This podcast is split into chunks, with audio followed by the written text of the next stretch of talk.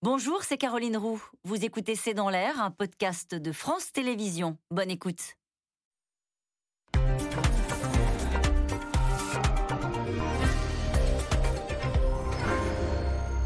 Bonsoir à toutes et à tous. Nous attendons vos questions SMS, Internet et réseaux sociaux pour alimenter notre discussion. Ce sont les premières menaces des talibans contre l'Amérique. Hors de question pour les nouveaux maîtres de Kaboul d'accorder plus de temps pour conduire les évacuations. Joe Biden, ce matin, avait évoqué l'idée d'étendre ces exfiltrations à l'aéroport au-delà du 31 août, une proposition soutenue par la France et l'Angleterre. Mais l'État liban évoque déjà une ligne rouge, comme l'impression que le rapport de force s'est en réalité inversé, avec des images de chaos à l'aéroport de Kaboul qui ne cessent de rappeler la débâcle américaine et occidentale.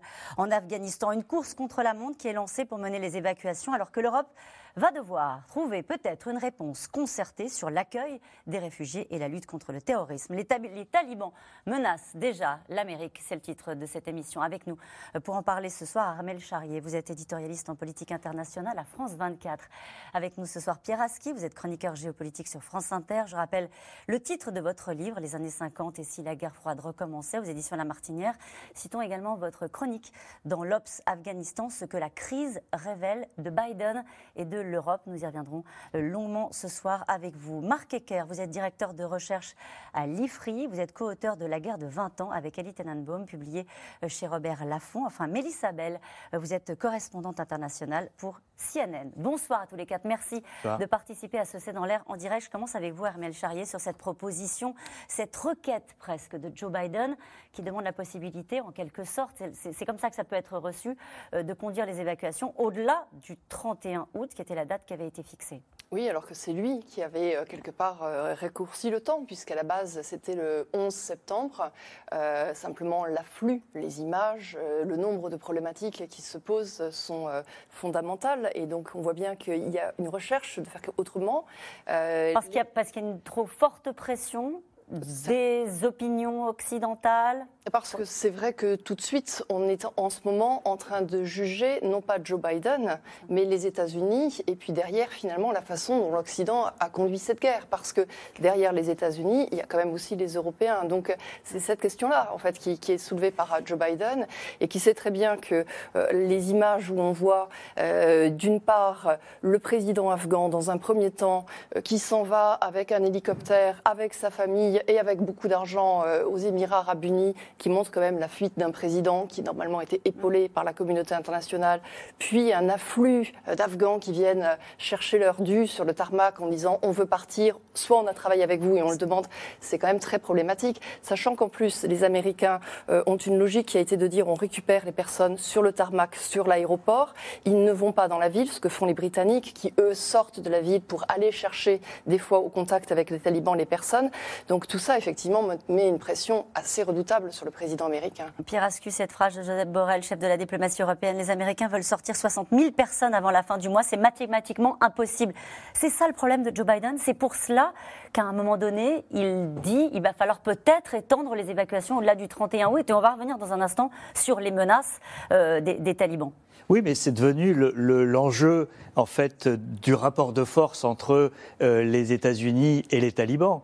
Euh, le, fait que le président euh, veuille aller au-delà d'un délai et que les talibans lui disent pas question, c'est la ligne rouge, c'est quand même le, le reflet d'une situation inimaginable il y a encore quelques, quelques jours ou quelques semaines simplement. Mais la, la, vraie difficulté, c'est qu'aujourd'hui, il faut voir la géographie des lieux. Vous avez les Américains qui contrôlent l'intérieur de l'aéroport et les talibans sont autour et contrôlent toute la ville. C'est-à-dire que les gens qui sont chez eux et qui veulent aller à l'aéroport, même s'ils ont un visa, euh, qu'ils sont sur les bonnes listes, etc., il faut qu'ils arrivent euh, sur, sur, les lieux. Et, et donc, euh, les talibans ne veulent pas euh, faciliter évidemment cet exode massif qui euh, donne une mauvaise image de leur, de leur victoire. C'est vrai, et en même temps, au tout début de la crise, arrêtez-moi si je me trompe, on entendait le président américain laisser entendre qu'il discutait sur place avec, avec des responsables afghans et qu'en fait il avait des discussions sur le terrain. Et là, ça donne l'impression qu'il est, qu'il est en quelque sorte pris de court. Oui, on, a l'impression qu'il était très content même d'annoncer ça. C'était très particulier dans le, discours en disant on a des contacts, on discute. Encore une fois, quand on revient quelques semaines ou quelques mois en arrière, c'était vraiment inimaginable et c'est un aveu d'échec incroyable de pouvoir dire euh, oui, mais regardez, on est en contact avec les acteurs de terrain, on discute avec les talibans. Euh, et là, ils essayent de, sauver ce qui, ce qui peut l'être encore. Alors, est-ce que 60 000, c'est impossible d'ici la fin du mois? Je ne sais pas parce que les, chiffres. Pas la fin du mois, c'est dans une semaine. Hein. Oui, mais les chiffres d'évacuation euh, chaque jour sont quand même très impressionnants. Hein ce sont des milliers et des milliers de personnes. Euh, c'est effectivement un, effort euh, majeur euh, et remarquable, mais en même temps, quand on pense à cette situation avec du recul et d'un point de vue stratégique, c'est véritablement une catastrophe. Mélisabelle, il a pris la parole à de très nombreuses reprises, Joe Biden.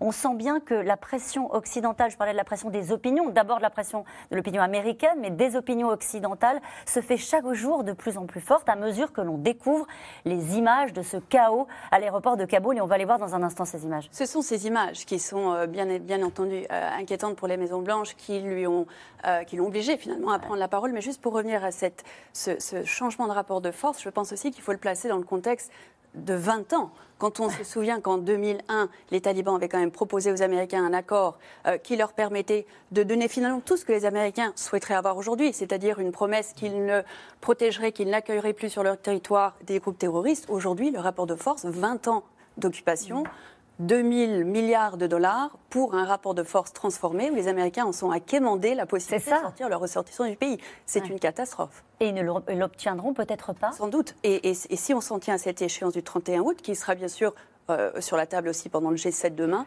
Euh, Biden aura beaucoup de pression de la part euh, des, Européens notamment sur cette question du 31 août parce que les Américains ont restreint pour l'instant le fait que l'aéroport serait ouvert simplement aux ressortissants américains, ce qui veut dire que tous les Afghans qui pourraient bénéficier du fameux CIV, le, visa pour ceux qui ont aidé les Américains, donc tous les Afghans qui ont travaillé comme interprètes dans les ambassades, pour l'instant, n'ont pas accès et n'auront pas accès dans le délai fixé quand on parle du 31 août si l'échéance n'est pas repoussée. Alors, si l'échéance n'est pas repoussée, vous avez raison de le préciser, parce qu'il n'est pas seul, Biden, euh, dans, ce, dans cette euh, euh, quête-là, puisqu'il est soutenu notamment, je ne sais pas si ça pèse, vous allez me le dire, enfin, il est soutenu par la France, par l'Allemagne, qui explique aussi cet après-midi mener des discussions pour repousser cette date-là. Est-ce que ça compte ou est-ce que de toute façon, le seul, le seul dialogue possible, il se fait entre les Américains d'un côté et les talibans de l'autre? C'est vrai que c'est aussi une question, ils en parleront au G7 demain, tout le monde est d'accord qu'il serait souhaitable de repousser cette échéance, mais encore une fois, le pouvoir est aujourd'hui entre les mains des talibans et c'est arrivé très vite et ça ne concerne bien entendu pas que les Américains, mais la crédibilité de l'OTAN. Après tout, l'article 5, c'est la première fois qu'il a été invoqué. Entrer en guerre ensemble, c'est une chose. Si on ne peut pas en ressortir ensemble de façon coordonnée et en discutant les uns avec les autres, en alliés, c'est une catastrophe pour l'OTAN également. Mhm. Ça, euh, c'est un bluff, un coup de bluff de la part des talibans d'évoquer euh, des conséquences. Nous avons choisi d'intituler ce soir cette émission Les talibans menacent déjà l'Amérique, parce que c'est quand même à ça que ça ressemble. C'est le porte-parole des talibans qui, après la déclaration de Joe Biden, a dit pardon de le dire comme ça, même pas en rêve, repousser euh, la date du 31. C'est non, c'est une ligne rouge. Est-ce que c'est crédible? Est-ce que c'est un coup de bluff? Est-ce qu'ils ont les moyens euh, de tenir euh, cette position, les talibans? Armel Charrier. Le problème qu'il y a, c'est que, en fait, finalement, les talibans et les Américains, ils ont quand même parlé avant que les talibans prennent Kaboul. Quand à un moment donné, les Américains ont dit on veut partir, ils ont bien entériné la date, ils ont bien entériné le oui, d'accord. Donc il y a eu à un moment donné des discussions entre talibans et américains. Et les discussions, c'était grosso modo, on ferme les yeux sur le fait que vous êtes en train de redéployer vos soldats américains, on ne regarde pas par où vous passez, on ne vous embête pas, comme ça vous partez le 31 août. Et puis derrière, les Américains laissaient relativement faire les talibans. Il y a eu quelques bombardements, mais ils ne ciblaient pas les talibans. Donc on voit bien qu'il y avait déjà un rapport qui était un rapport pragmatique en disant on a une date, on est déjà avec des conquérants du pouvoir. Alors après, ils sont allés plus rapidement. Mm. Mais ils ont l'habitude de discuter sur ces questions-là avec les Américains. Donc aujourd'hui, ils jouent leur va-tout parce que comme il y a cette date du 31 août, comme il y a le fait que les Américains vont s'en aller et que donc derrière, il n'y aura plus une opposition armée, il n'y aura plus des cellules de renseignement américaines, il n'y aura plus de bases américaines sur place euh, en Afghanistan. Finalement, c'est le moment où ils ont tout à gagner. S'ils attendent encore un peu de chance, un peu plus loin, il y aura un écho en moins. Mais ils ont quand même 6000 Marines à l'aéroport euh, de Kaboul. Euh, on n'imagine pas euh, les talibans mettre en difficulté les 6000 Marines à l'aéroport de Kaboul. Quand ils parlent de conséquences, les talibans, ça veut dire quoi? Ils peuvent euh, physiquement faire le blocus de l'aéroport, c'est-à-dire que les, Américains pourront évacuer les gens qui sont aujourd'hui à l'intérieur de l'enceinte de l'aéroport, mais que plus personne ne pourra y accéder. Donc toute l'opération qui est d'exfiltrer des milliers, des dizaines de milliers de personnes euh, qui ont soit euh, participer aux opérations avec euh, les, forces occidentales, soit qui sont ce qu'on appelle les gens à risque, c'est-à-dire les gens de la société civile, euh, etc., sera bloqué. Donc tout dépend de, ce que voudront faire les talibans, parce qu'on on, est aujourd'hui à leur merci, il faut bien le, le, ça veut dire quoi? Pourquoi vous dites ça, Pierre parce que c'est eux qui ont le, doigt sur le blocus possible, c'est eux qui contrôlent le, terrain. les, Occidentaux aujourd'hui, et particulièrement les Américains, ne contrôlent que l'aéroport. Mm. La question, c'est de savoir que veulent les, les talibans. Est-ce qu'ils veulent euh, rester sur la ligne d'opérations de, charme qu'ils mènent depuis euh, une dizaine de jours, c'est-à-dire de dire mais non, on est pragmatique, euh, gouvernement inclusif. J'ai vu un porte-parole taliban en anglais dire nous sommes pour un gouvernement inclusif. Depuis quand le mot inclusif est dans le vocabulaire des talibans? C'est nouveau. Voilà. Ça a même été repris par le chef de la diplomatie française. Mais bien sûr, c'est le mot-clé du moment pour camoufler tout ça. Est-ce qu'on va rester sur cette ligne de conciliation relative ou est-ce qu'on on va au contraire vers un, durcissement euh, de la position des talibans Mais est-ce que vous ne trouvez pas, Piraski, qu'on est déjà dans le durcissement de la position des talibans avec euh, cette fin de non-recevoir qui est imposée aux Américains aujourd'hui dans ce communiqué? Il reste une semaine, donc euh, je pense qu'il y, a aussi de la guerre psychologique, il y a une manière de, montrer qui, est maître du terrain, quitte à, se montrer ensuite magnanime et à, accorder une semaine de plus aux, aux Américains. En tout cas, il y a une certitude, c'est que les talibans voudront que tout le monde soit parti le 11 septembre. Cette date symbolique qui approche, euh, qui est le 20e anniversaire de, l'attentat des, Twin Towers, euh, les, talibans ne voudront pas le partager à Kaboul avec euh, la les marines. La question, Piraski, c'est ça veut dire quoi tout le monde? Vous dites la question est de savoir si tout le monde sera parti. C'est combien de personnes tout le monde Le Pentagone dit cet après-midi 16 000 personnes évacuées en 24 heures. Là, ils accélèrent parce que euh, Biden a même signé une réquisition d'avions, euh, d'avions commerciaux, des avions de ligne américains. Euh, chaque compagnie aérienne est obligée de donner plusieurs avions pour mm. multiplier les, les vols. mais on, sait très bien, parce que qu'est-ce qui se passe à l'échéance, euh, que ce soit le 31 ou que ce soit une semaine plus tard, c'est qu'il y a un huis clos sur l'Afghanistan. L'Afghanistan est fermé, c'est fini. Il n'y aura plus de caméras de télévision étrangères, il n'y aura plus de soldats euh, étrangers, il n'y aura plus d'ambassades occidentales parce qu'elles vont euh, disparaître. Et donc, il y aura un face-à-face entre la société et on va reparler naturellement. et les talibans. La société afghane nous a raconté ce qu'elle vit hein, depuis euh, une semaine. Marc Ecker. pour répondre très concrètement à votre question, si les talibans veulent nuire, un attentat est vite arrivé ils peuvent le faire.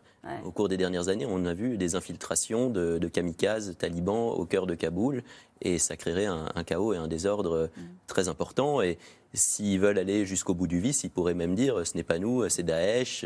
Vraiment, ils ont des capacités de nuisance euh, importantes. Hein. Ce sont actuellement les maîtres du jeu à Kaboul la charge des démocraties occidentales, en tout cas contre Joe Biden, est sans doute sans précédent depuis son arrivée aux responsabilités. Les images du chaos ambiant à l'aéroport de Kaboul ajoutent à la colère. Le président américain, qui sous la pression n'a pas écarté l'idée de conduire les évacuations au-delà du 31 août, mais il a eu droit à une riposte ferme, immédiate des talibans, avec déjà les premières menaces. Magali Lacrose et Christophe Roquet.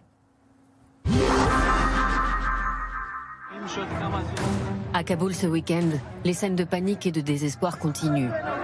Une semaine après la prise de pouvoir des talibans, des milliers de personnes tentent toujours de rejoindre la zone de l'aéroport, contrôlée par les Américains. il n'est même plus question aujourd'hui de pouvoir contrôler la foule. Les gens se font littéralement écraser de l'autre côté du mur.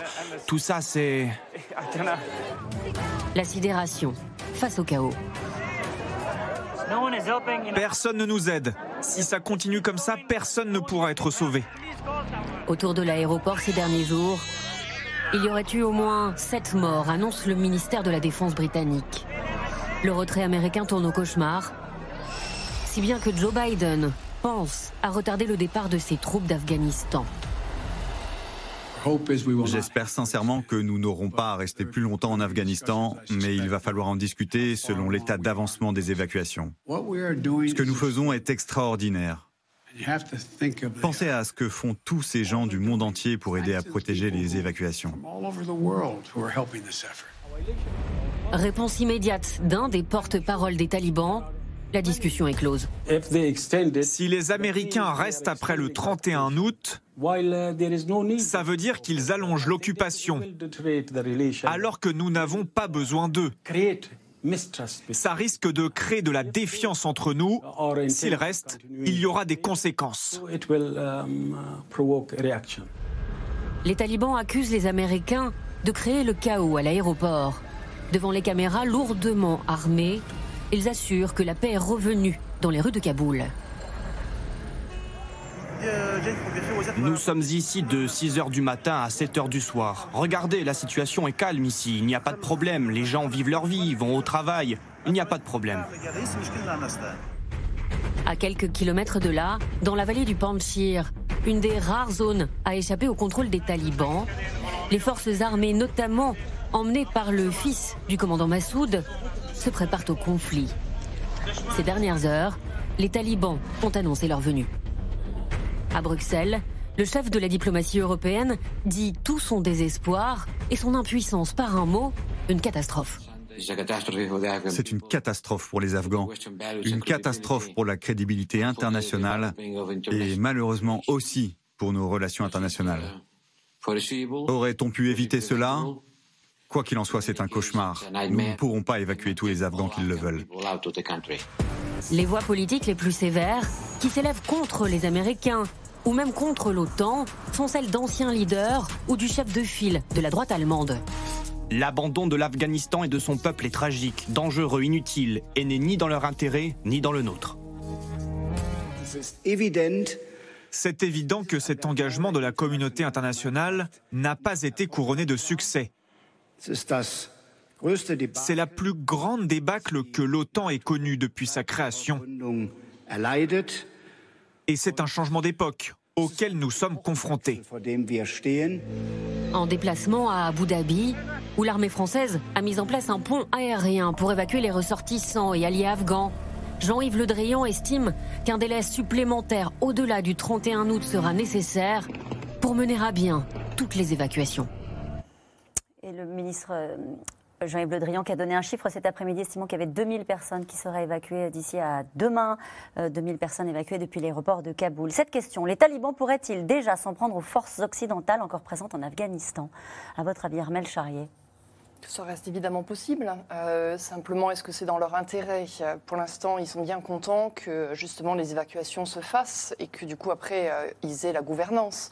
Donc euh, pour eux, la logique, elle est plutôt de laisser partir et donc pas d'aller exciter quoi que ce soit. Ils facilitent pas non plus les départs. Non, mais ce que je veux dire, c'est qu'après tout, si tout le monde s'en va, une fois que tout le monde s'en va, ils sont maîtres du jeu. Ils savent que du coup, ils n'auront plus d'occidentaux, ils n'auront plus justement de personnes autour. Après, évidemment, qu'ils peuvent essayer de faire une attaque. Ils ont euh, euh, des Français qui sont là, ils ont des Britanniques qui sont là, ils ont d'autres pays européens qui sont venus chercher leurs ressortissants. Donc ça reste le moment clé où il y a encore des possibilités, bien évidemment. ils sont servis par ces images de chaos, Armel Charrier, les talibans?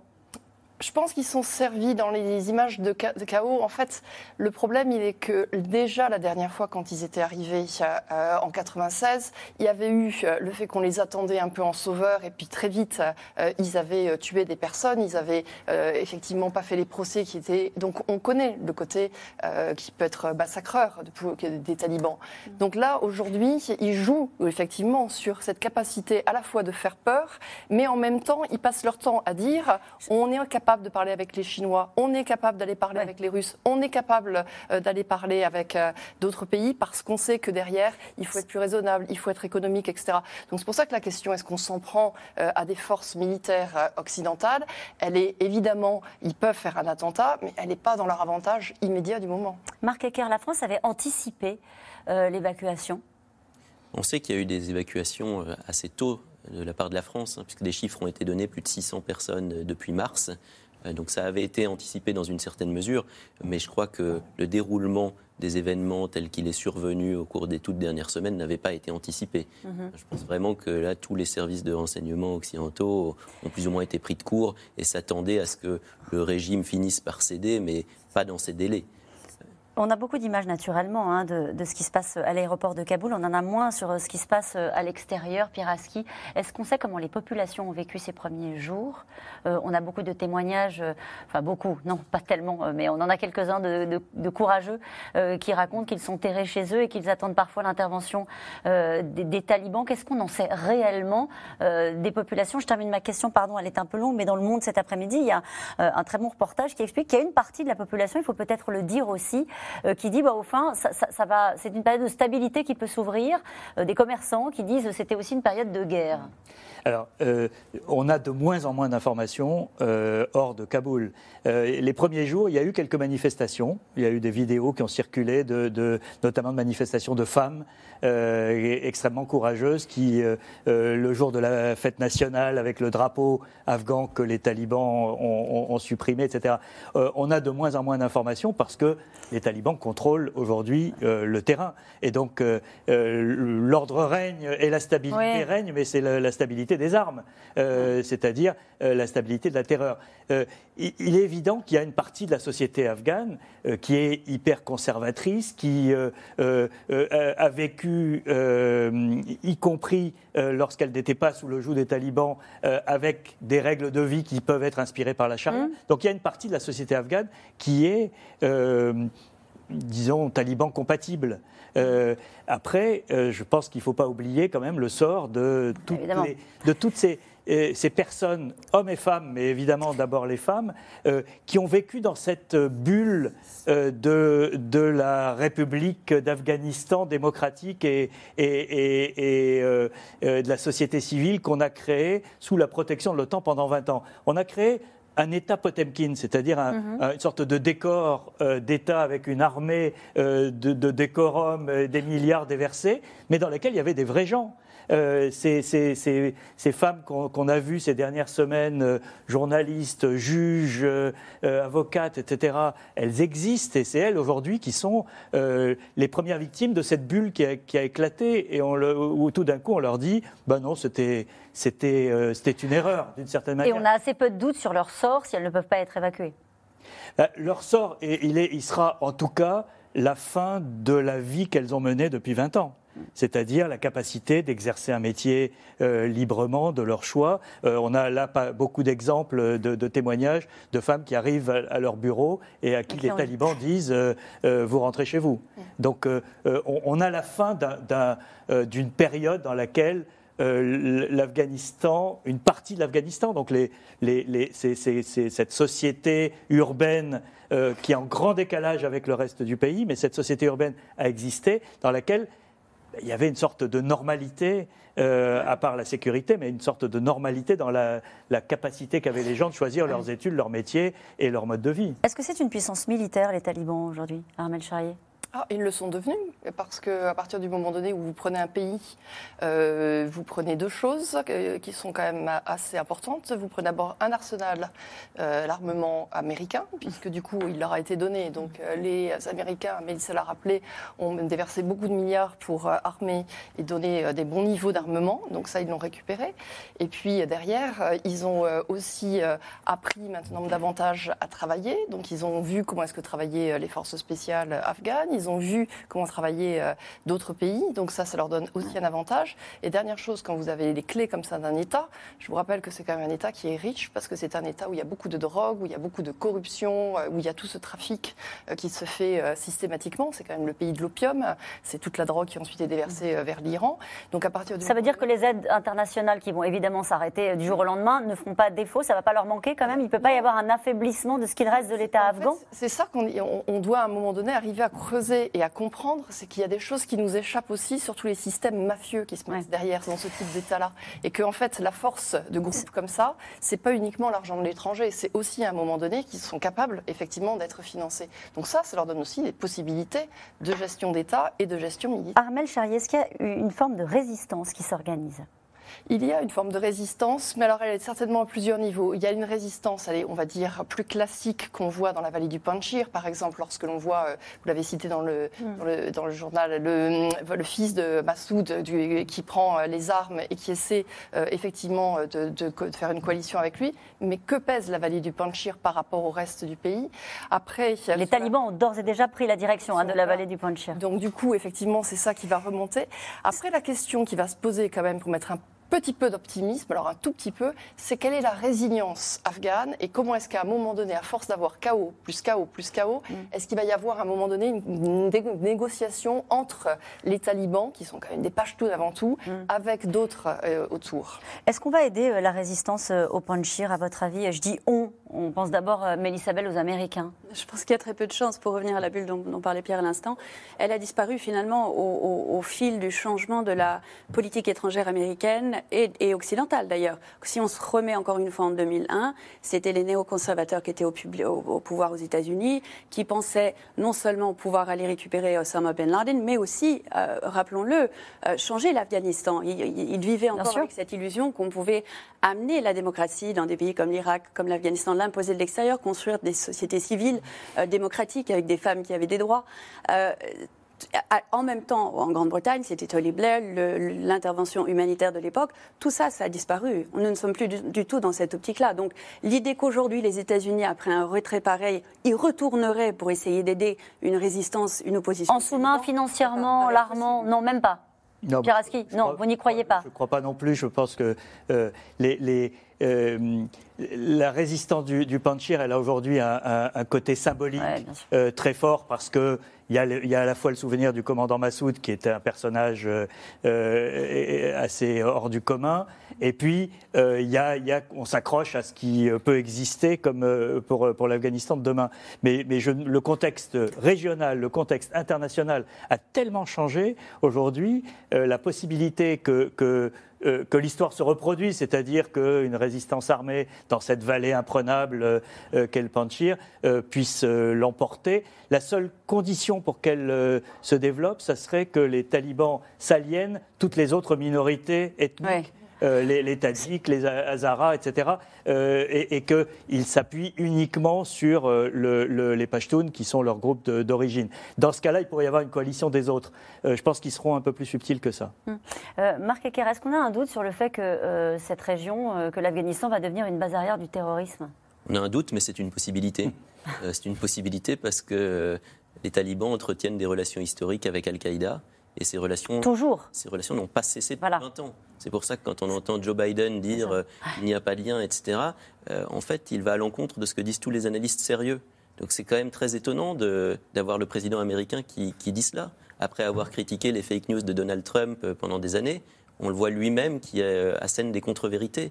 Et franchement, je, n'ose pas. C'est une contre-vérité, ça veut dire qu'il y a toujours des liens entre les talibans et Al-Qaïda. Euh, je voyais un tweet tout à l'heure de McMaster, euh, ancien conseiller pour la sécurité nationale, euh, qui mettait en avant ces liens vers les rapports onusiens, pointant très précisément les liens entre les talibans et Al-Qaïda au sous-continent indien. Donc ces liens ont continué à exister. Alors on peut discuter, est-ce qu'ils sont ténus ou pas, est-ce que ce sont des liens opérationnels, est-ce que les talibans vont les maintenir ou est-ce qu'ils ont retenu les leçons du 11 septembre et des conséquences de l'hébergement d'Al-Qaïda à l'époque? Mais ces liens existent et donc je ne vois pas pourquoi le, président américain les nie. Euh, est-ce qu'il essaie toujours de, de, faire passer cette, euh, cette, évacuation et cette, euh, cette débâcle, disent certains, Joe Biden, pour un succès? Euh, on l'a entendu tout à l'heure, c'était assez étonnant. Le premier reportage dit ce qui est en train de se passer est extraordinaire. Et là, on se dit est-ce qu'il utilise des bons mots? Euh, je, pense qu'il espère que cette période de chaos autour de Kaboul se terminera le plus rapidement possible. C'est sa seule chance, finalement, dans quelques semaines, dans quelques mois, de dire finalement on est, on est parti, ça s'est plutôt bien passé. Mais tant que les images restent à, euh, sur nos écrans de télévision, pour lui, ça ne peut être qu'une catastrophe. Ça n'est pas nécessairement sa priorité non plus. On, on a parlé tout à l'heure de l'allocution. Il a quand même parlé d'abord euh, du, du, de l'ouragan Henri, euh, de l'autre catastrophe naturelle en ce moment aux États-Unis, des incendies, avant de passer à l'Afghanistan. Ça veut dire que c'est pas ce qui préoccupe l'opinion américaine, Mélisabelle Jusqu'à ces images, non. Ça n'était pas ce qui préoccupait l'opinion américaine. Là, ça le devient. On a vu sa cote de popularité a chuté de quelques points ces derniers jours à cause de ces, images, ce ne sont pas des images qui peuvent l'aider. C'est des images de faiblesse, de chaos et, sous sa présidence. Donc bien sûr qu'elles peuvent lui nuire, alors que l'Afghanistan n'était pas finalement dans la priorité des, Américains qui iront voter par exemple l'année prochaine dans les élections de mi-mandat. Là, les images marquent et tant qu'elles durent, pour lui effectivement c'est une catastrophe. Mhm. Y compris aussi, euh, vous parlez de, catastrophe et, d'images, euh, y compris euh, la charge des diplomaties des grandes démocraties occidentales qui a été extrêmement virulente avec des pays amis, comme on dit. Hein, on va les remettre juste en mémoire des gens qui nous regardent. les, Britanniques, les Britanniques qui qualifient la position américaine de honteuse, imbécile, dit même Tony Blair sur son site. le dauphin d'Angela Merkel qui dit c'est la plus grande débâcle pour l'OTAN depuis sa création. On a même senti une forme de colère vis-à-vis du nouveau président américain. Je pense que vous avez raison, Caroline. Je pense que les critiques sont d'autant plus virulentes que le monde entier attendait autre chose finalement des États-Unis avec le départ de Donald Trump, l'arrivée de Joe Biden. Pas pas le fait que les États-Unis reviennent sur le retrait, mais que des discussions soient possibles à nouveau, que le multilatéralisme prévaille, qu'à nouveau les Américains soient dans le dialogue en tout cas avec leurs partenaires sur le terrain. Je pense que c'est ça qui a beaucoup choqué et beaucoup déçu. Et, les critiques ont été d'autant plus virulentes euh, que ça a été euh, finalement euh, organisé sans trop de concertation et justement dans le chaos. Sans trop de concertation, notamment vis-à-vis, on est aux premières loges, vis-à-vis des Européens. Pierre Aski, on va en parler dans un instant. Oui, il y a, je pense qu'il faut distinguer deux choses. Il y a d'un côté la décision de, retirer euh, l'Amérique du conflit afghan, de l'autre côté les conditions de l'évacuation. Et, il y a un consensus aux États-Unis, puisque le, retrait a été décidé par l'administration Trump, repris par l'administration Biden. Donc on n'est pas dans quelque chose qui pose euh, polémique. C'est la méthode c'est la méthode, et, elle, elle repose entièrement aujourd'hui euh, sur les épaules de, Joe Biden et de son administration. Donc, euh, euh, et, c'est là que, le choc des Européens est le plus grand, et les Britanniques encore plus, parce qu'ils sont sortis de l'Europe et ils pensaient avoir leur special relationship, la relation spéciale avec, avec Washington. C'est que tout ça s'est fait sans aucune concertation. L'OTAN a été considéré comme des supplétifs qu'on peut activer ou désamorcer à volonté. Et, c'est là qu'aujourd'hui, il y a une crise euh, qui est aussi une crise de confiance. Euh, euh, en particulier chez ceux qui ont cru, comme l'a dit Melissa, que, Joe Biden serait différent. C'était le, retour du multilatéralisme et que Trump était finalement un accident de l'histoire. On se rend compte aujourd'hui que Trump a marqué un tournant, mais qu'on n'est pas revenu à l'Amérique d'avant, on est revenu à une mm. Amérique différente. Pour faire un point sur l'OTAN, effectivement, après la mort cérébrale, il y a quoi? Ben, ça va être la grande question de l'OTAN. Ça va être une fois que tout ce retrait sera fait et qu'on voit bien que là il y a eu une erreur euh, stratégique énorme. Euh, la République de Tchèque a déjà critiqué effectivement ce, qui s'était passé.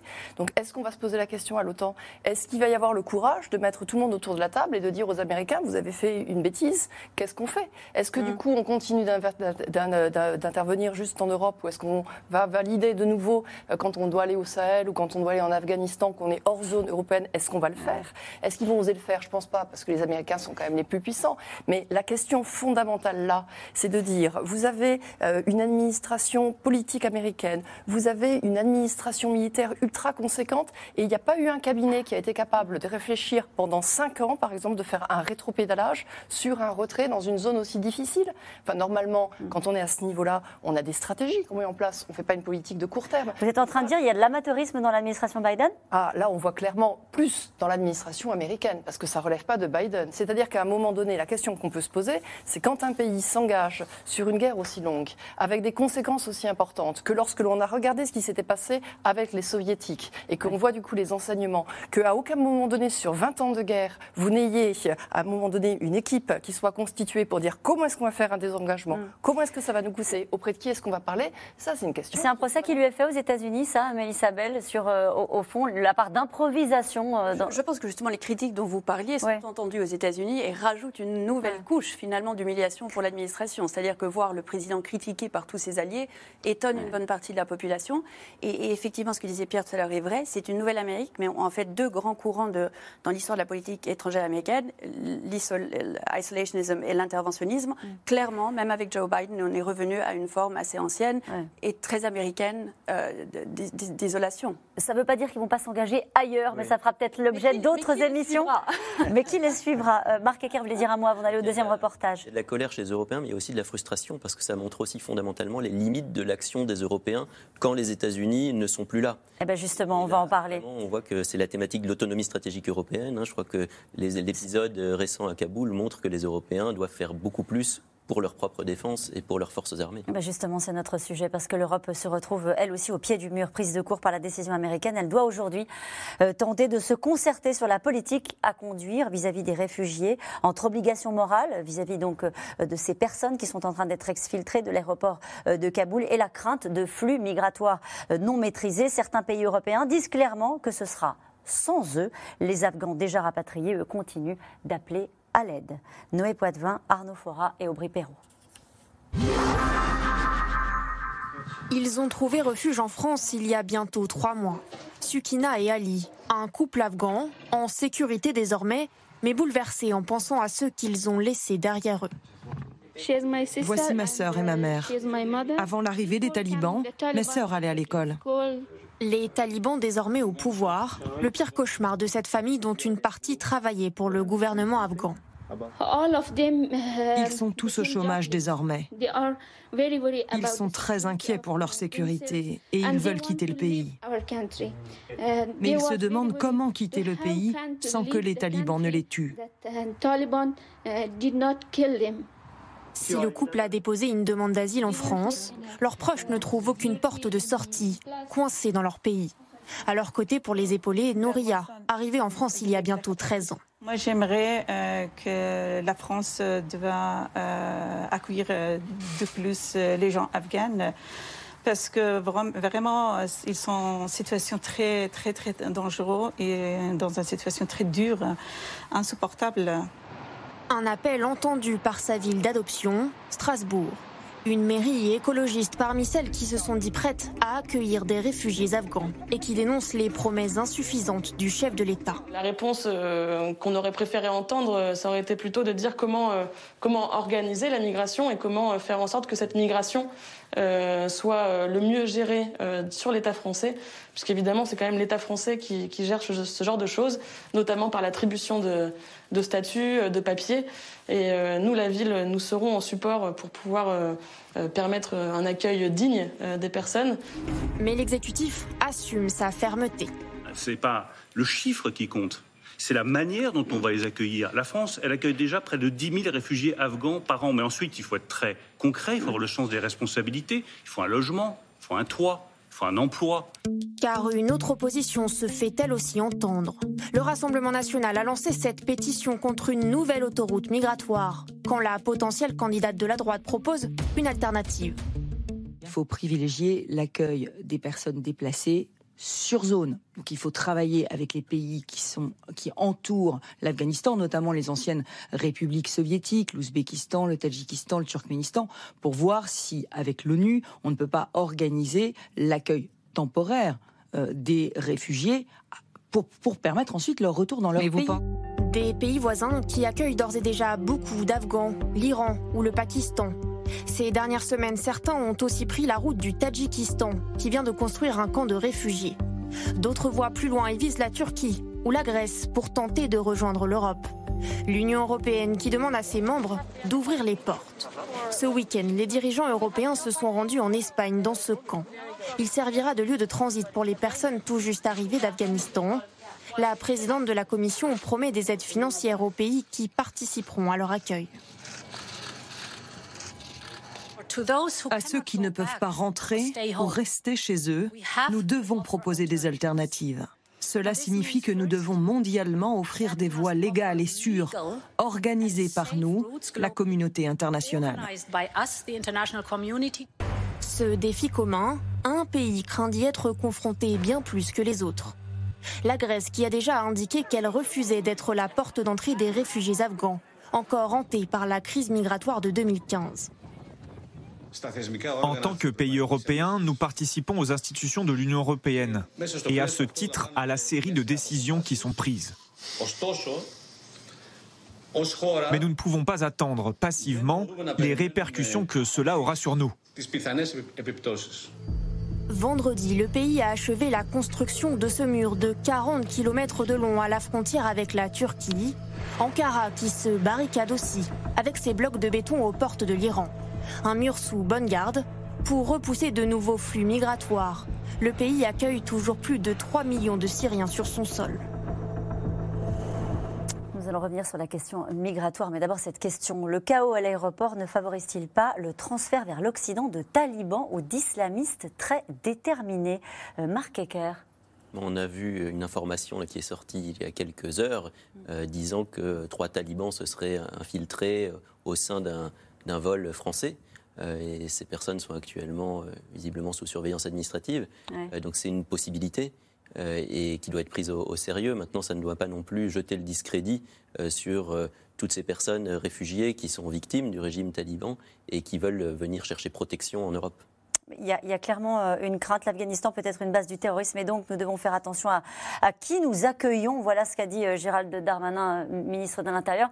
On a l'impression que c'était un discours au moment de la Syrie notamment qui était porté par une partie de la classe politique et pas forcément assumé au sommet de l'État. C'est le cas cette fois-ci, Pierre Aski. Oui, et les Américains d'ailleurs ont mis en place, ont signé des accords avec un certain nombre de pays pour faire le filtrage de, de ces réfugiés, donc vérifier qu'effectivement il n'y a pas en leur sein euh, des talibans infiltrés, des gens qui sont euh, euh, avec d'autres intentions. il y a notamment un camp qui est en train d'être installé en Espagne en ce moment, où plusieurs milliers de réfugiés seront d'abord amenés, qui seront pris en charge, interrogés, filtrés par, par l'administration américaine. Donc on, voit bien, et je pense que l'incident dont on vient de parler va inciter à une plus grande prudence, on voit bien que, que cette question va être, va être utilisée, en tout cas va être présente dans tout le débat. Mais il ne faut pas qu'elle cache. À, tort, dites-vous Non, je ne dis pas à tort. Je, dis, je pense qu'effectivement, le, le, fait, le simple fait qu'aujourd'hui on signale trois cas montre que c'est possible. Et, on, a eu, on avait eu l'exemple au moment de la, Syrie euh, de euh, bourreaux syriens qui s'étaient fait passer pour des réfugiés. Il y en a un qui est, qui, est passé en procès en Allemagne il n'y a, pas si longtemps. Donc c'est une problématique compliquée. Mais euh, qui ne doit pas euh, occulter, et Marc l'a très bien dit, le, le, le, euh, le fait qu'il y a des milliers et des milliers de personnes en détresse, et en détresse en partie euh, du fait de notre intervention et de notre action dans ce pays. On a une responsabilité. Ce n'est pas, pas un séisme qui s'est produit à l'autre bout du monde. C'est le fruit de 20 ans d'histoire dans laquelle nous avons pris notre part. Donc euh, euh, je pense qu'il y a, ce, discours de responsabilité politique, il, doit être tenu parce que les, les, Français. C'est aussi l'affaire de l'Europe, c'est ça que vous voulez dire? Oui, les Français comme les autres Européens doivent comprendre que nous sommes partie prenante de cette histoire. Mais euh, concrètement, très concrètement, depuis des années, euh, avec euh, des, soldats qui sont tombés en Afghanistan. La, France a, eu son armée jusqu'en 2014. 90 soldats sont morts dans ce pays, donc on n'est on pas, c'est pas un conflit à l'autre bout du monde dans lequel nous n'aurions rien à voir. Nous sommes présents, nous avons contribué aussi à à l'illusion de cet Afghanistan nouveau. Il suffit de, de, de... Ça veut dire que c'est aussi notre échec mais bien sûr, et, c'est un échec, c'est un échec de tout l'Occident. Il ne faut pas se leurrer. Euh, vous savez, il, suffit de lire. Il y a, tellement de documents aujourd'hui qui sont disponibles dont on n'a pas tenu compte. Euh, les Américains ont produit en 2015 une étude extrêmement approfondie qui est, qui est sortie finalement en 2019 euh, dans le Washington Post, les Afghanistan Papers, dans lequel il y a les interviews de tous les responsables militaires et, et civils qui sont passés par l'Afghanistan et qui font un constat d'échec, mais abominable. Euh, certains disant on n'avait rien compris à la culture et à, l'identité de ce pays. Enfin, des, choses, euh, toutes les, affaires de corruption, les faux bataillons, tout ça est documenté. Et en France, on a la même chose. Euh, il suffit de relire les mémoires de l'ancien ambassadeur de France à Kaboul, mm. Bernard Bajolet, mm. qui sont sortis il y a quelques mois. Il y a un chapitre que j'ai relu ces derniers jours consacré à l'Afghanistan, mais qui où tout est dit. Et, et, et mm. on ne comprend pas qu'on ait perpétué euh, cette, cette, illusion, sinon, sinon par, euh, par l'idée qu'il fallait protéger ces gens de la société civile et cette société moderne afghane qui était en devenir. C'est la seule raison d'avoir perpétué cette mythologie. Pierre dit c'est aussi notre échec, c'est aussi l'échec de l'Europe. Quelle peut être la réponse de l'Europe? Peut-il y avoir une réponse de l'Europe? Si on parle de la question du terrorisme, si on parle de la question de l'accueil des réfugiés Armel Charrier. On voit bien que depuis quelques heures, depuis quelques jours, euh, chacun, comme souvent sur ces questions-là, euh, joue aussi sa propre partition. Oui, parce que je crois qu'effectivement, on a été échaudé. Donc, euh, du coup, la question de la sécurité et du terrorisme, elle reste fondamentale. Et que justement, quelque part, si on veut aussi respecter la, la vie et la mort de ces 90 soldats, c'est de dire qu'il faut éviter le maximum les attentats en France. Donc il faut demander à faire un décryptage et à faire attention à, qui vient mm. dans le flot. Euh, On a les moyens de le faire, ça on a les moyens de suivre en partie, mais comme les choses se font précipitamment, et puis vous savez, quand à un moment donné, un taliban ou quand un terroriste veut changer euh, de tenue, il n'y a pas grand-chose à faire pour ressembler à un migrant. Donc c'est difficile, en fait, de faire la part des choses. Moi, juste une petite parole, je trouve étonnant simplement qu'en euh, en Europe, on n'accueille pas plus de femmes, parce que c'est vrai que lorsque les talibans arrivent, somme toute, c'est elles qui ont le prix le plus conséquent à payer, et qu'elles euh, ont aujourd'hui eu du travail, elles se sont spécialisées, et je trouve que, en fait, quand on regarde les chiffres, il y en a relativement peu, et que ça, ça pourrait être aussi quelque chose qui soit plus modéré par rapport aussi à la question sécuritaire. Il y a une tribune qui a été signée par des, personnalités, notamment mm. euh, des femmes, en disant qu'il fallait que ce soit un accueil sans condition, euh, notamment pour les femmes afghanes. Oui, oui, et ça c'est vrai que je trouve qu'on retrouverait la, la question des droits de l'homme aussi. Mais après, c'est vrai que regardez ce qui s'est passé autour de l'Afghanistan sur euh, cette question des réfugiés. Vladimir Poutine, hier, a fait une annonce en disant on n'en prendra pas. Ah ben il le dit clairement, il ne veut pas accueillir des réfugiés pour ne pas accueillir des terroristes. Voilà, lui, il veut pas reprendre, il veut pas retrouver la Tchétchénie, donc c'est ce qui le motive à chaque fois. Euh, donc d'autres pays ont arrêté autour. L'Iran, qui avait traditionnellement un accueil de population chiite, reste quand même attentif parce que eux, ils ont cette population qui arrive, mais ils ont aussi les talibans qui peuvent euh, soulever des balouches chez eux pour euh, ensuite remettre un contexte sunnite chiite. Donc la France doit quelque part aussi maintenir cette capacité d'accueil et cette capacité de faire attention. Avec cette position notamment intéressante d'Angela Merkel qui a un peu changé euh, de stratégie hein, par rapport à 2015. Elle dit aujourd'hui qu'elle plaide pour une prise en charge des réfugiés dans les pays voisins. C'est ce qu'on a entendu aujourd'hui aussi dans la voix euh, de, Valérie Pécresse. Sauf que quand on regarde la carte et qu'on voit les pays voisins, on se dit mais ils vont pas être très enclins à prendre des réfugiés. Non, c'est certain. On entendait tout à l'heure Armin Laschet, qui sera sans doute le prochain chancelier allemand, qui n'est venu à la tête de la CDU tout simplement parce que le parti était parti à droite suite à la crise migratoire de 2015. C'est le cas en France aussi. La phrase d'Emmanuel Macron lors de son allocution qu'il fallait euh, empêcher les flux migratoires irréguliers. Sauf que la Convention de Genève, les gens dont on parle, ceux qui ont aidé les Occidentaux, euh, les femmes, euh, rentrent absolument dans la catégorie de ceux qui ont droit au refuge en Europe. Et qu'est-ce qu'on voit par rapport à cette politique migratoire européenne? Des camps déjà sur des îles comme Lesbos qui regorgent d'Afghans. J'étais allée l'été dernier pour, quand le camp avait brûlé, c'est à 10 000, 10 000 migrants qui étaient pour en grande partie des réfugiés avec des demandes d'asile absolument légitimes qui vivaient dans des conditions abominables.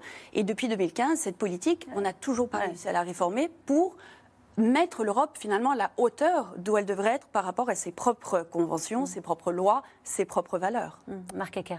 Puisqu'on parle de l'Europe, j'aimerais quand même évoquer rapidement le cas du Royaume-Uni. Euh, on est en dehors de l'Union européenne, mais enfin, c'est pas si loin.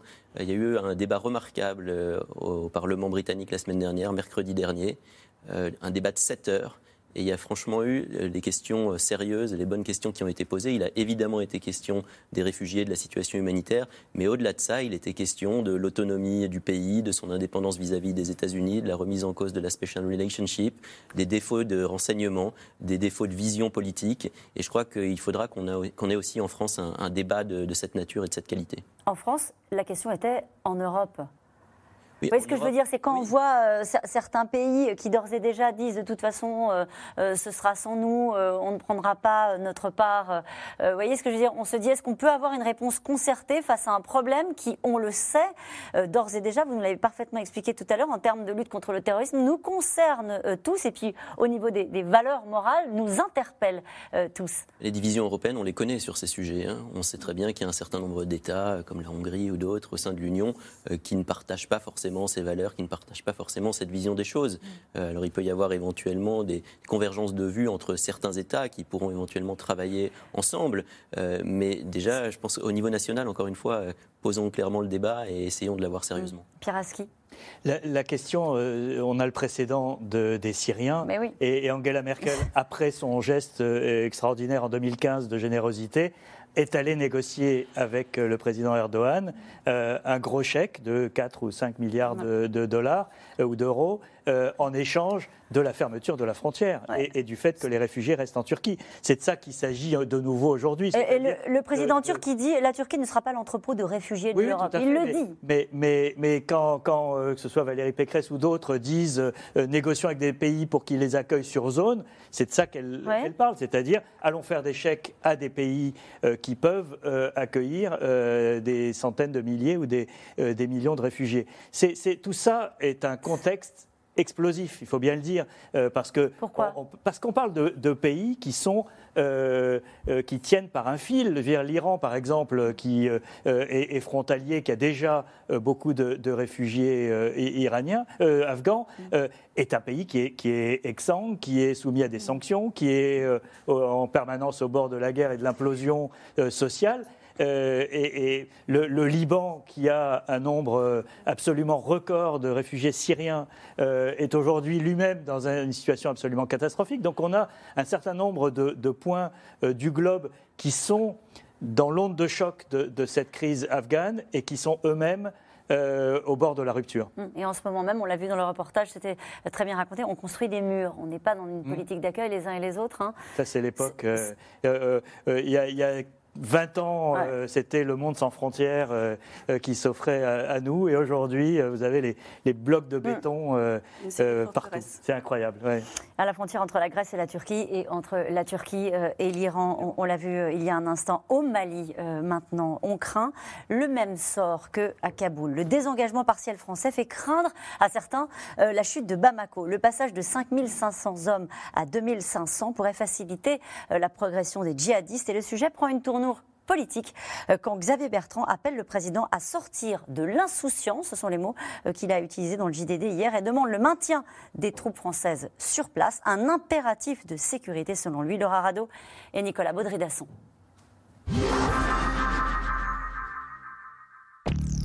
C'est le nouvel angle d'attaque de Xavier Bertrand. Dans le journal du dimanche et ce matin sur les ondes, le candidat à l'élection présidentielle à droite s'en prend à Emmanuel Macron et sa décision de mettre fin à l'opération Barkhane. Aujourd'hui, le leadership, c'est avec ce qui se passe en Afghanistan, bien comprendre qu'au Sahel, non seulement nous ne pouvons pas partir comme le président de la République l'a annoncé, mais nous devons aussi rester. On ne restera pas indéfiniment, bien évidemment, mais on ne peut pas ouvrir un deuxième front extrémiste, un deuxième front islamiste. Face à la menace islamiste, une première brèche ouverte dans le consensus politique qui avait entouré l'annonce présidentielle.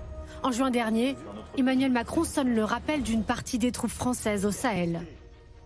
Le temps est venu. La poursuite de, de notre engagement au Sahel ne se fera pas à cadre constant.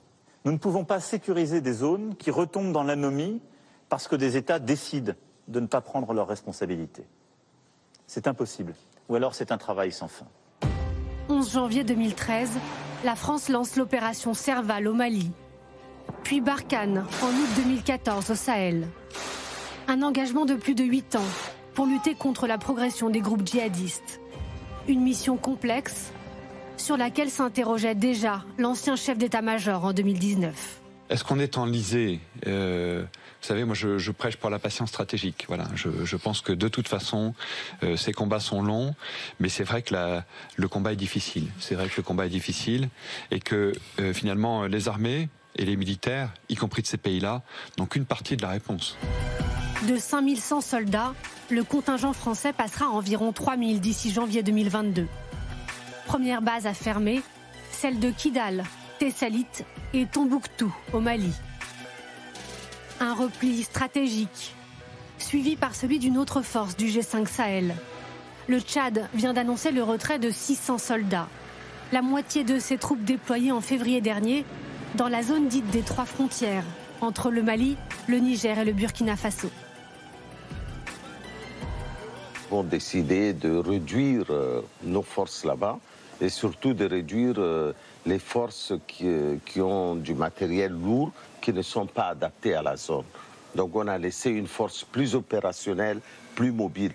Euh, ce, ce redéploiement stratégique ne remet en aucun cas en cause notre engagement pour la lutte contre le terrorisme. Côté groupe terroriste, justement, la prise de pouvoir des talibans à plusieurs kilomètres de là est vue comme un exemple à suivre par Iyad Ad-Ghali, le chef de la branche sahélienne d'Al-Qaïda, a salué le mouvement islamiste afghan. Je félicite notre émirat islamique d'Afghanistan. C'est le résultat de deux décennies de patience. La fin de l'opération Barkhane constitue un grand espoir pour poursuivre la lutte. Notre heure est venue. Des combattants galvanisés par la victoire d'un groupe djihadiste allié et qui multiplie les attaques dans la région. Ces dernières semaines, plus de 200 civils et militaires de la coalition ont été tués dans des attaques au Burkina Faso, au Niger et au Mali. Le Mali où règne l'instabilité politique, après deux coups d'État en moins d'un an. Alors dans les rues de Bamako, le retrait d'une partie des forces françaises fait craindre le pire. Ce n'est pas seulement le Mali qui se retrouve en danger, mais toute l'Afrique. Nous devons avoir peur et être vigilants. Le retrait unilatéral et la suspension, l'intervention aux côtés des forces armées maliennes, des forces françaises, va être un coup dur en premier lieu pour les armées maliennes et les armées du Sahel en général. Une fois le chapitre Barkhane définitivement fermé début 2022, la France compte s'appuyer sur ses partenaires européens. Place aux forces spéciales de Takuba et à une plus grande implication des armées locales. Peut-être que le calendrier du chapitre Barkhane, comme il était précisé dans le sujet par Laura Rado, va peut-être être un, un, peu bougé euh, à la lumière de ce qui est en train de se passer en Afghanistan. Armel Charrier. Oui, Ça n'a pas été évoqué pour l'instant, hein, mais en tout cas, il y a une résonance avec l'actualité, naturellement. Oui, mais je pense que après, quand on voit que Yagrali se félicite, euh, on peut regarder aussi à Idlib, par exemple en Syrie, qui est aussi un des fiefs de l'organisation de l'État islamique, où il y a eu euh, des personnes qui se sont réjouies. Hein. donc on est dans cette logique-là, c'est-à-dire que l'Occident chute, donc on en profite. Euh, ensuite, l'opération au Mali, elle a quand même eu quelque chose d'intéressant, c'est qu'il y a le désengagement de Barkhane, mais il y a encore les forces spéciales qui luttent contre le terrorisme. Donc ça veut dire qu'on a encore la capacité d'avoir des cellules de renseignement et les Américains d'ailleurs ont leurs cellules de renseignement, donc vous avez des endroits où vous pouvez avoir du renseignement humain, vous pouvez faire décoller des drones, vous pouvez aller observer ce Il n'y en avait pas du renseignement en Afghanistan? Non, c'est ce qui se passe en fait. Là, en Afghanistan, la plus grande erreur certainement de Joe Biden, c'est d'avoir demandé que tout le monde s'en aille. Et quand tout le monde s'en va, ça veut dire qu'il ne reste plus un Américain, il ne reste plus une base américaine. Et donc, si vous voulez faire du renseignement de la zone, eh bien, vous devez passer sur des pays autres. Donc, c'est très complexe. Donc ça, c'est vrai qu'au Mali, il y a quand même ça. Je dirais, ça, c'est le côté technique, militaire. Après, l'autre problématique claire, elle est que si on veut lutter contre le terrorisme aujourd'hui, il y a du court, du moyen et du long terme. Le court terme, c'est le militaire. On sait le faire. Une fois qu'on le sait faire, on s'y embourbe, donc on passe dans le moyen terme. Le moyen terme, c'est on se fait un avenir pour le pays. On lui donne des capacités de scolarisation, on lui donne des capacités euh, de travail, etc.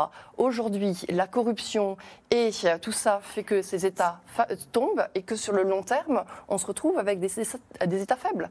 Donc c'est ça la problématique fondamentale. Cette question qui nous est posée ce soir par Gilles dans le Morbihan, la situation au Mali ne s'achèvera-t-elle pas de la même façon qu'en Afghanistan?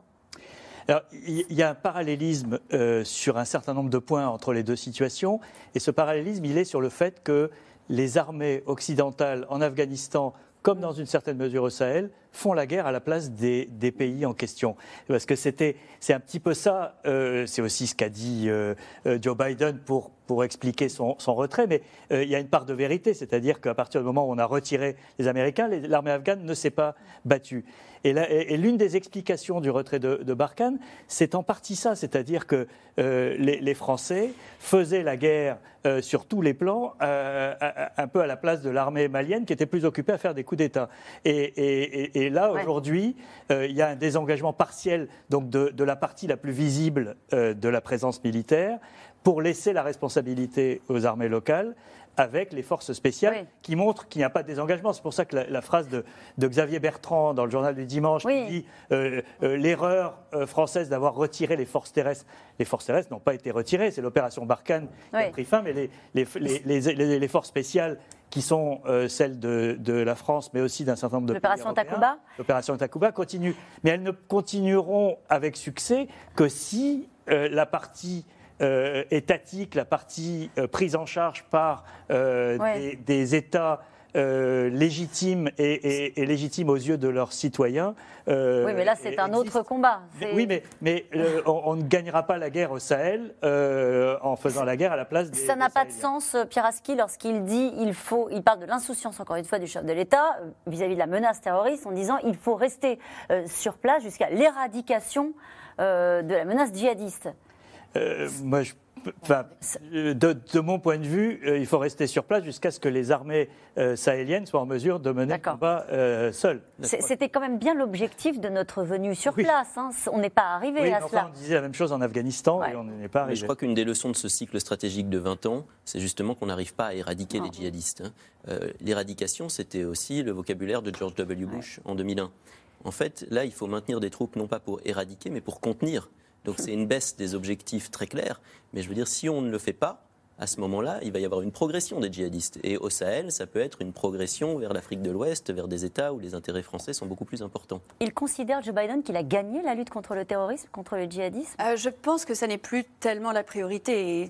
Et, maintenant, le, discours a changé. Ce qu'il a dit récemment, c'était que euh, nous éviterons, le temps l'a répété vendredi après la rencontre des ministres des Affaires étrangères, on continuera de surveiller pour éviter que ça devienne une terre d'accueil pour les terroristes. Mais on ne voit pas très bien comment. Mm. L'autre problème euh, pour revenir au Sahel, c'est pas simplement le renforcement des groupes djihadistes, c'est l'affaiblissement des États sous le poids de cette menace djihadiste. On a maintenant et au Tchad et au Mali des juntes qui sont au pouvoir, au Mali une junte qui est prête à négocier avec les terroristes, qui n'était pas la position française. Euh, et cet affaiblissement fait partie du réel danger auquel font face euh, ces pays. Et l'intervention française n'a pas aidé. Ce qu'expliquent ce, les Nigériens aujourd'hui, donc le président Bazoum, un des seuls euh, présidents démocratiquement élus de la région, le problème, c'est un problème d'armement, comme le rappelait Armel à, l'instant, des armes trop lourdes, des, armes trop lourdes qui n'étaient pas adaptées finalement à cette guerre djihadiste qui venait vers eux. Et c'est pour ça que l'opération Barkhane et l'opération des, des, forces spéciales euh, françaises, des bases de drones américaines au Niger sont essentielles. C'est le côté renseignement. C'est ça qui leur manque. Et, et tant qu'ils ne l'ont pas, c'est très difficile de voir comment ils vont contenir cette avancée. Et nous revenons maintenant à vos questions. Pourquoi les soldats américains n'arrivent-ils pas à gérer ces évacuations, Piraski?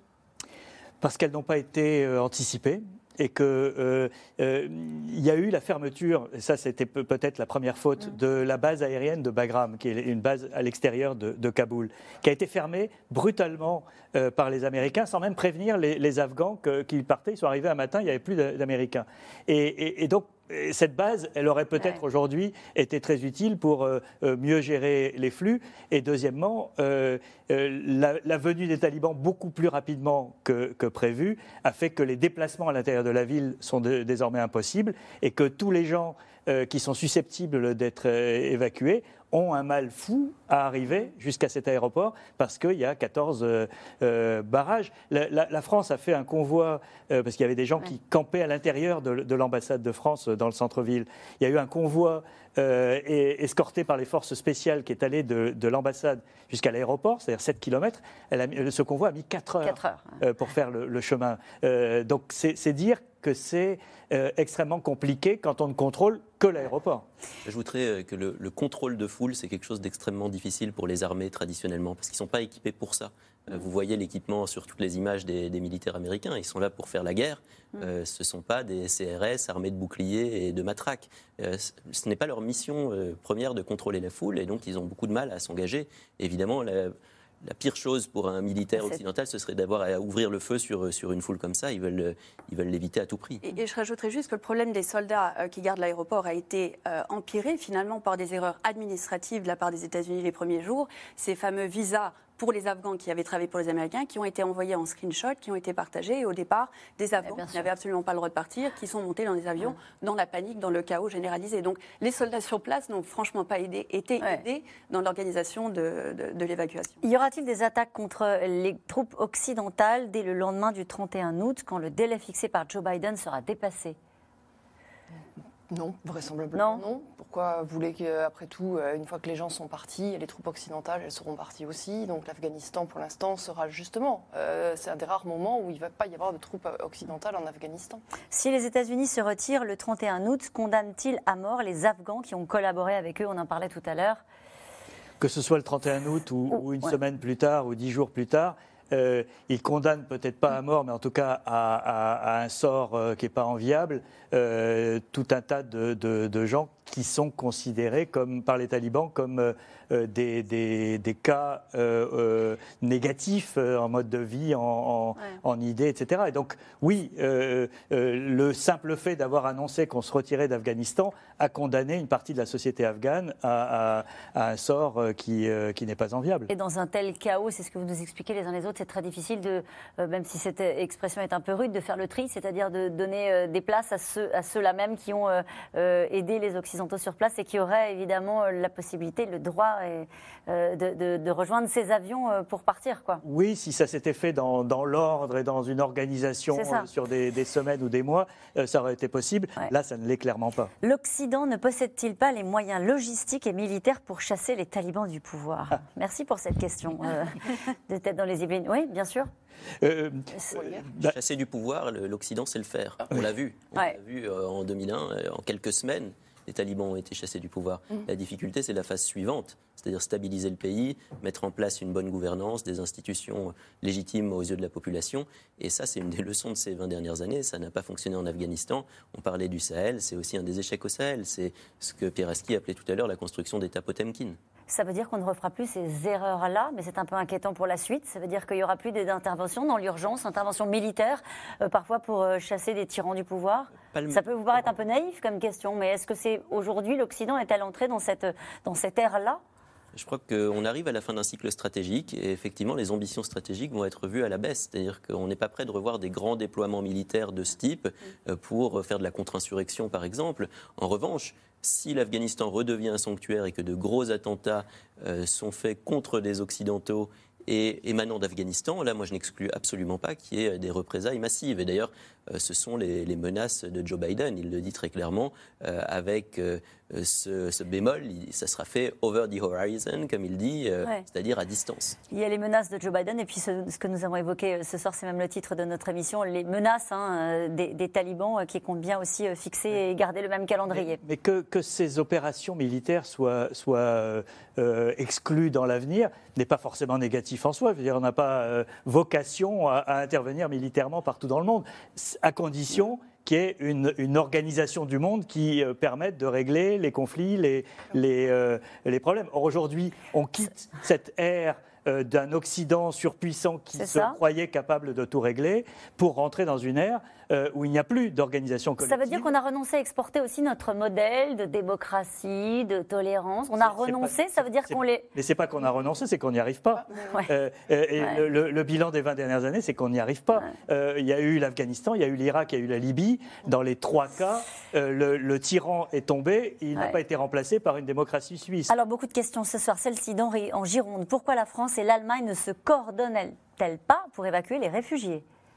Parce qu'elles ont chacune leurs réfugiés, d'abord d'une part à faire partir, donc là ça relève du droit régalien. Alors effectivement on est européen, mais ça fait partie effectivement des, structurations que vous mettez en place avec, avec l'armée et tout ça. Donc euh, après pourquoi est-ce qu'elles ne se coordonnent pas dans le cadre de l'Union européenne pour savoir quelle est la politique migratoire? On en a malheureusement beaucoup débattu. Hmm. On voit bien que là encore euh, on est complètement dépassé par euh, les besoins de chaque pays.